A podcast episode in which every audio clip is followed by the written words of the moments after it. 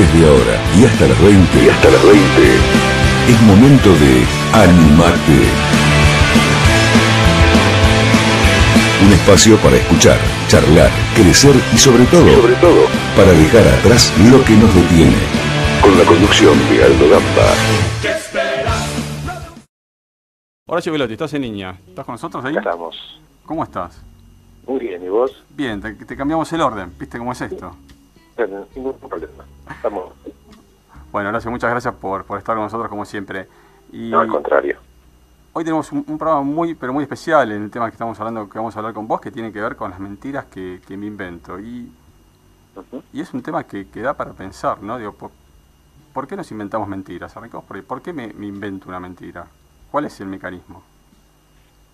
Primero arranquemos por por qué mentimos, más allá si nos mentimos a nosotros o a los demás. ¿Vale? Hay muchas razones.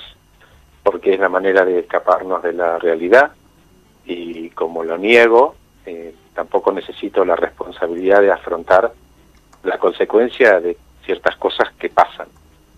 Me hago el distraído. Otras veces, otras cosas, razones por las que miento es porque evito un castigo por un error que cometí. Y otras veces mentimos, por ejemplo, para no dañar innecesariamente a otros.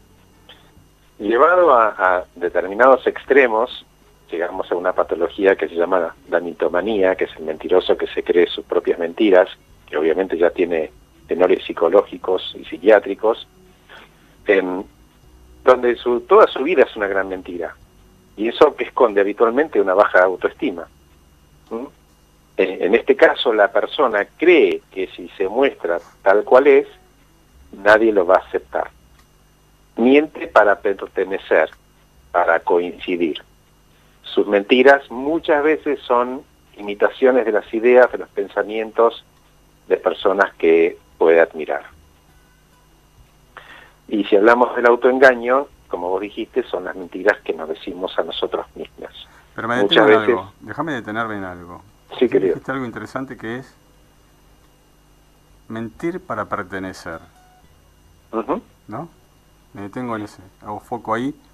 Miento para pertenecer, miento para poder agradar, me imagino. Miento como para poder eh, ser incluido, ser, ser aceptado. Antes de ir al, al autoengaño, en esa mentira que tiene la persona, consciente o, o inconsciente, ¿a dónde lo lleva? Ese vehículo que es la mentira. Esa mentira para tratar de ser aceptado y de permanecer. ¿A dónde lo lleva? y al, fracaso, porque él asume que su espacio no está bueno y busca otro, cuando en realidad no terminó de entender que ese mundo que él niega a alguien le puede gustar. Pero él asume de que ese espacio de él no está bueno y copia a otros construyendo mentiras tras mentira insostenible.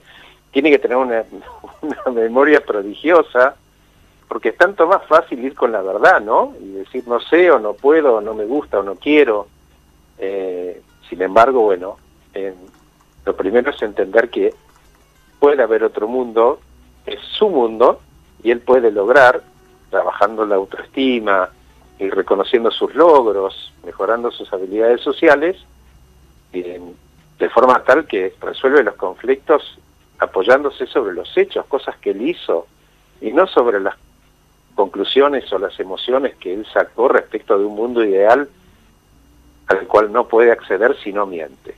Pero aparte, digamos, convengamos que en última instancia quizás esa persona se puede sentir muchísimo mejor en otro ámbito, en otro círculo, en otro entorno, que Por realmente eso te va a ser digo, mucho más sí. nutritivo para él. En vez de valorar el- su mundo y encontrar personas que vibren a su misma frecuencia, vaya a saber por qué historias del pasado, elige otra cosa. Y le pone una energía enorme a sostener lo insostenible, porque al final del día se va a saber.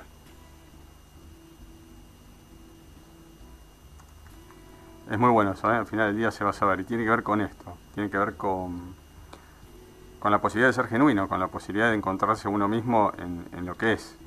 Claro, es tanto más relajado decir no sé, o no me gusta, o no te quiero, eh, que, nada, está bueno, es mucho más relajado vivir como uno le nace, como uno es, porque siempre vas a encontrar a alguien que vibra a tu misma frecuencia. Eh, ¿Por qué impostar cosas con las cuales que, las, que, no, que no te salen de hecho naturalmente, ¿no? Y cuando pasamos al autoengaño. Bueno, el autoengaño son esas mentiras que nos decimos a nosotros mismos muchas veces para justificar lo que no hicimos y evitar responsabilizarnos. Es una forma de protegernos de algún posible peligro, alguna vergüenza, por ejemplo. Pero no siempre sirve para superar situaciones difíciles, al contrario, a veces las empeoran estas mentiras que me digo a mí mismo, ¿no? Porque muchas veces de esas mentiras las decimos para convencernos que la realidad era otra, que la culpa está en otro lado y no en mí. ¿Por qué? Porque la mente necesita encontrar una congruencia entre lo que decimos, hacemos y pensamos. Cuando nuestras acciones no tienen una explicación que nos convenga, para evitar perjuicios, tendemos a camuflar la realidad, mirarla con otros ojos o incluso hacernos los distraídos. Hay un, un pensador que se llama Adler que dijo que una mentira no tendría sentido si la verdad no fuera percibida como peligrosa. Frente al peligro nos mentimos para defendernos. Por ejemplo. Muy buena, repetila, esa, repetila porque estuvo muy buena. Una mentira no tendría sentido existir si la verdad no fuera percibida como peligrosa. Y te doy un ejemplo. Dale, vamos con el ejemplo. Yo no puedo contarle al jefe porque me va a echar. Hice una macana. Mm. No puedo contarle al jefe porque me va a echar. Y en realidad, sabes que sí podés hablar con él. Solo que te asusta su posible reacción. Entonces pregúntate, ¿a qué le tenés miedo en realidad? ¿A la consecuencia que él sepa la verdad, se enoje y te eche? Bueno, eh, es una posibilidad. Siempre digo que la, una de las cosas más difíciles es ser honesto con uno mismo y conocerse a fondo, ¿no? Ahora, fíjate en aquellos casos, yo vi lo que estuviste posteando en internet y me quedé con una que me parecía muy, muy ejemplificadora, que es, en este país es de lo peor, miría si podría, digamos, y tiene que ver con esto, ¿no? Digamos, en realidad te podés ir, te puedes ir cuando quieras, te puedes ir cuando quieras de un trabajo, te puedes ir cuando quieras de un país, te puedes ir cuando quieras de un lugar donde no estás cómodo. Es cierto, podés hacer tres cosas. Primero, no sos un árbol, así que no estás plantado, te podés ir a donde quieras, cuando quieras. Pero vamos a suponer que, no, porque bueno, que la familia, que los amigos, ok, entonces quédate. Y si te quedás, tenés dos caminos de nuevo, es todo binario. O me involucro en política, por decir algo, o me involucro en la situación del país, o voy a una ONG y ayudo, o hago beneficencia, o no hago nada, pero lo importante de todo esto es salirse de la queja. Me responsabilizo tanto de mi pasividad como de mi actividad para lograr que el país mejore o me voy del país. ¿Mm? ¿Por qué tenemos este mecanismo de las personas, por lo general, de poner por delante las dificultades y, no ver las oportunidades? ¿Por una zona, de, tiene que ver, confort o porque porque siempre es más fácil echarle porque siempre es más fácil echarle la culpa al país poner la responsabilidad afuera. Si culpo al país me tiro en un rincón me victimizo cuando en realidad me puedo hacer cargo y como como vos dijiste me puedo mudar me puedo quedar y callarme la boca y me puedo quedar callarme la boca y ponerme a trabajar para que el país mejore. Esto se trata de asumir responsabilidades como en todo Cuando, cuando hay buena calidad de pensamientos, ¿hay buena calidad de vida? Absolutamente. Los pensamientos eh, te llevan a acciones, las acciones te llevan a hábitos y los hábitos sanos se terminan transformando en tu forma de vida y en tu cultura. Yo en lo personal no creo que la vida sea una línea recta, ¿no? pero muchas veces ese camino de, de ripio lo armamos nosotros mismos por, por generarnos estas imposibilidades que hablábamos antes. Sí, a ver, somos seres humanos, convengamos de que toda nuestra vida son picos y valles. Lo importante es que esos picos y valles no se manifiesten en una línea horizontal. Puede haber picos y valles, pero con una tendencia como una curva ascendente. Que si bien hay picos y valles, que vos estés mejorando cada vez. La idea con el tiempo es que esa curva sea pronunciada, que tenga 30 grados, y que vos seas consciente que vas evolucionando y que siempre va a haber picos y valles, porque las cosas ocurren, como el COVID, en febrero del año pasado nadie se hubiera imaginado que nos iban a encerrar, nadie tenía un control sobre el COVID.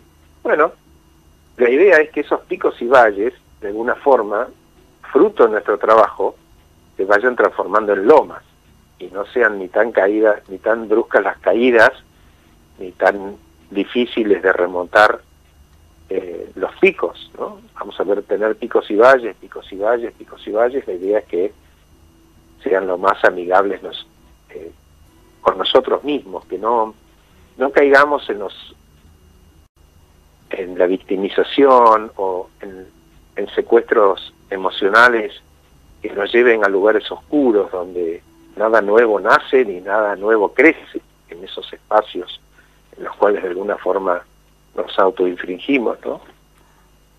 Te referís a que sean, o sea, que no haya acantilados, ¿no? Sino que sean más armoniosos como para ir transitándolos, porque lo tenemos que transitar, porque no queda tampoco... Y no vale la pena llevarlos. Porque sabes que en, la medida que uno cae en el acantilado, eh, la energía que nos demanda volver a llegar a la parte de arriba, y estás agarrado con los deditos, imagínate, ¿no? Del acantilado, y no tenés la fuerza para poner la pierna para, para treparte, eh, cada vez que te caes en ese espacio, la idea es tratar de evitar caer en esos espacios. Y vamos a decir, bueno, pero es inconsciente. Y bueno, no siempre es inconsciente. Hay gente que le encanta victimizarse y quejarse y echarle la culpa al resto. Eh, evidentemente se tendrá que hacer cargo de sus propias miserias. Cuando eso es una cosa ocasional, como puede haber ocurrido el COVID, generó un montón de problemas en, mucho, en muchos sentidos y los va a seguir provocando. Hubo grandes cambios en, la, en las personas, muchas de ellas se colgaron del COVID para seguir en este proceso de lamento constante, ¿no? En realidad, de nuevo, cuanto más agradable y amable con uno, poder vivir de una forma más positiva, que aquellas cosas que ocurren nos sirvan para fortalecernos, que no cometamos de vuelta los mismos errores una y otra vez, ¿no? Es cierto eso. Nombraste COVID, hablamos de pandemia también, y vos el otro día trabajaste en tus redes sociales un, un tema que es el, trabajo remoto, lo que, lo que trae el trabajo remoto. Y, es algo muy interesante porque este cambio, este cambio de paradigma, que en Argentina por lo menos aceleró 10 años, de esta, de esta cuestión de, trabajar desde, desde, un lugar que no sea tu, tu oficina, tu empresa, el lugar donde estabas acostumbrado a, a viajar a la mañana, a regresar a la tarde noche a tu casa. Empezó a ser visto como, como positivo al principio por muchas personas que evitaban ese, ese traslado, ese viaje, podían levantar un poco más relajados a la mañana. Pero después con el tiempo empezó también a, generarse esa cuestión de, falta de vinculación, falta de roce, falta de sociabilizar con el otro más allá que con el perro que tenés en tu casa a la mañana y con tu taza de café. ¿Cuál es el enfoque tuyo como coach con respecto a este tema del trabajo remoto, lo positivo y lo negativo? El COVID, digamos, el trabajo remoto llegó y se instaló. Eh, las algunas compañías van a ir entre el 100% presencial y el 100% remoto. En esa gama oscilante va a haber todo tipo de mix, desde mitad y mitad, 70-30. Cada compañía va a optar también dependiendo un poco de las capacidades de cada uno. Pero si vamos a hablar de lo emocional en la casa, hay una serie de, cosas que el ser humano perdió. Eh, antes nos quejábamos porque nos teníamos que subir al auto y manejar una hora y media para llegar a la oficina. Bueno, recuperaste tres horas de tu vida. Eh, te quejabas porque te tenías que subir al tren. Eh, hoy en día no tenés que subir al tren. Pero hay ciertos hábitos que tienen que ver con esto de subirte al auto o de subirte al tren que es importante recuperar. Aunque no vayas a la oficina, podés hacer ejercicio a la mañana, darte una ducha, vestirte, dar una vuelta manzana, como que vas a la oficina, y cuando volvés a tu casa volvés en modo oficina. Servís un café, te sentís en la, te sentás en la computadora y empezás tu trabajo. Y a las 10 de la mañana te servís un café y extraño el radio pasillo y el café con los amigos. Bueno, de vuelta, te pegás otra vuelta manzana, o incluso hasta podés sacar tu auto, si lo tenés y lo querés usar porque te gusta, y te vas media hora a dar una vuelta, y es todo ese tiempo que recuperaste de no trasladarte, lo estás usando para tu sanidad mental, para que puedas separar tu casa de tu trabajo. Eso es importante. Hay hábitos que los seres humanos podemos recrear desde otro lugar. ¿Mm? Eh, me parece que volver a poner la responsabilidad en el COVID de por qué la gente se deja estar, no se afeita, no se baña, no se cuida, no se pone zapatos lindos, de nuevo, es un, es un pretexto bastante primario. Hay mucha gente que su vida social incluso pasaba por la oficina y la oficina desapareció. Ponerle la culpa a la oficina de su dejadez es como un poco ingenuo. Sabes que hoy hablaba con, una persona de un que forma parte de un rubro del mercado laboral y me decía algo que me resultó interesante y lo quiero comentar con vos. La, falta de, presencia del, del, trabajador en la oficina, en la empresa, empieza a jugar en desmedro en un punto en el desarrollo de la carrera de esa persona. No tanto por la persona, porque las empresas también tienen que adaptarse a este nuevo enfoque.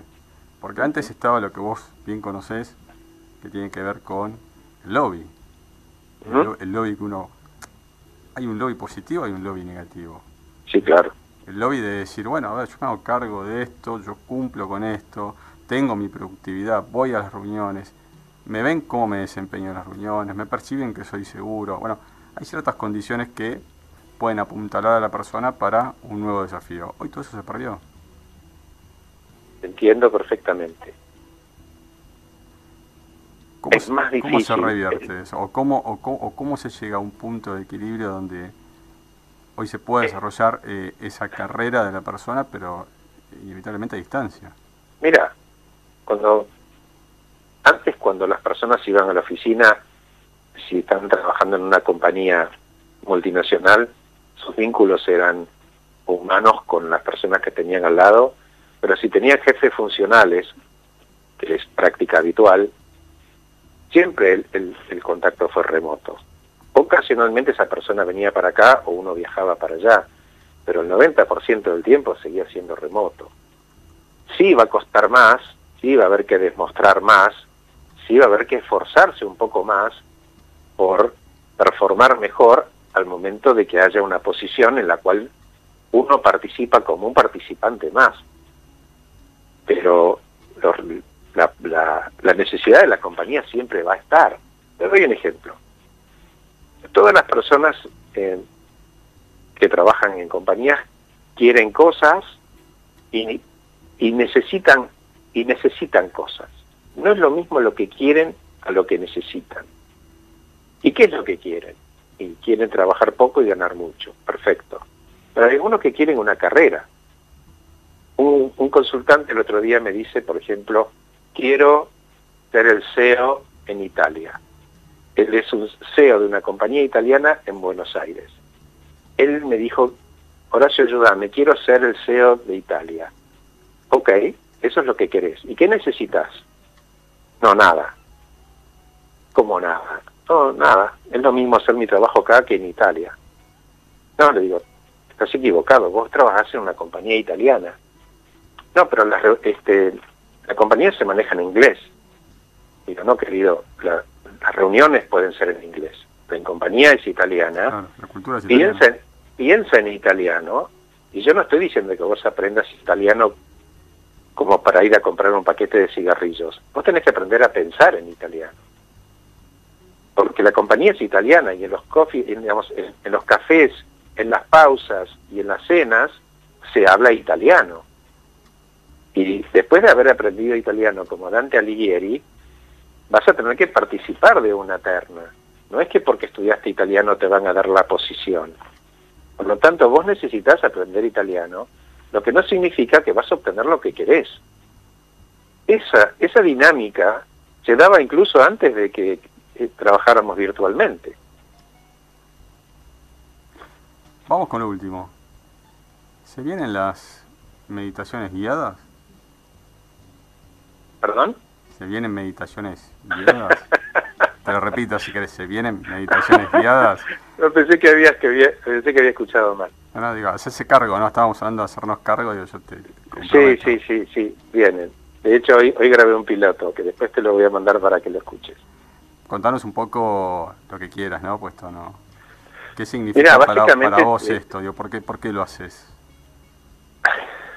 Porque veo, veo, veo mucho desmadre en las, en, las actitudes de la gente y se, percibo mucha soledad, mucha tristeza, eh, básicamente mucha soledad.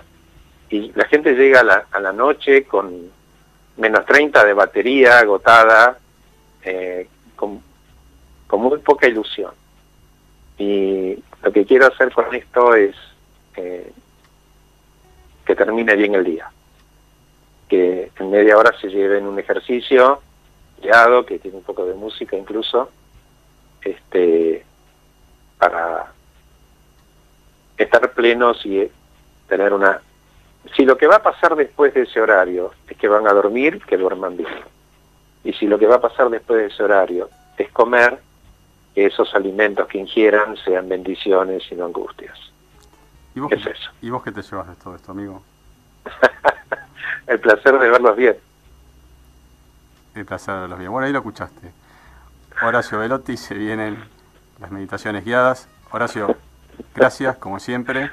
Te abrazo por, fuerte. Por todo lo que haces por, por la gente. Te conozco, sé la persona que sos, sé por qué lo haces y está bueno que, que la gente también te reconozca no solamente por los resultados que generas en las personas, sino por el placer que te da ayudar a los demás, que eso es algo muy destacable en la vida. Así que muchísimas gracias. No, a vos por tu generosidad, Aldo, como siempre. Chao, Horacio. Gracias, querido. Chao, chao.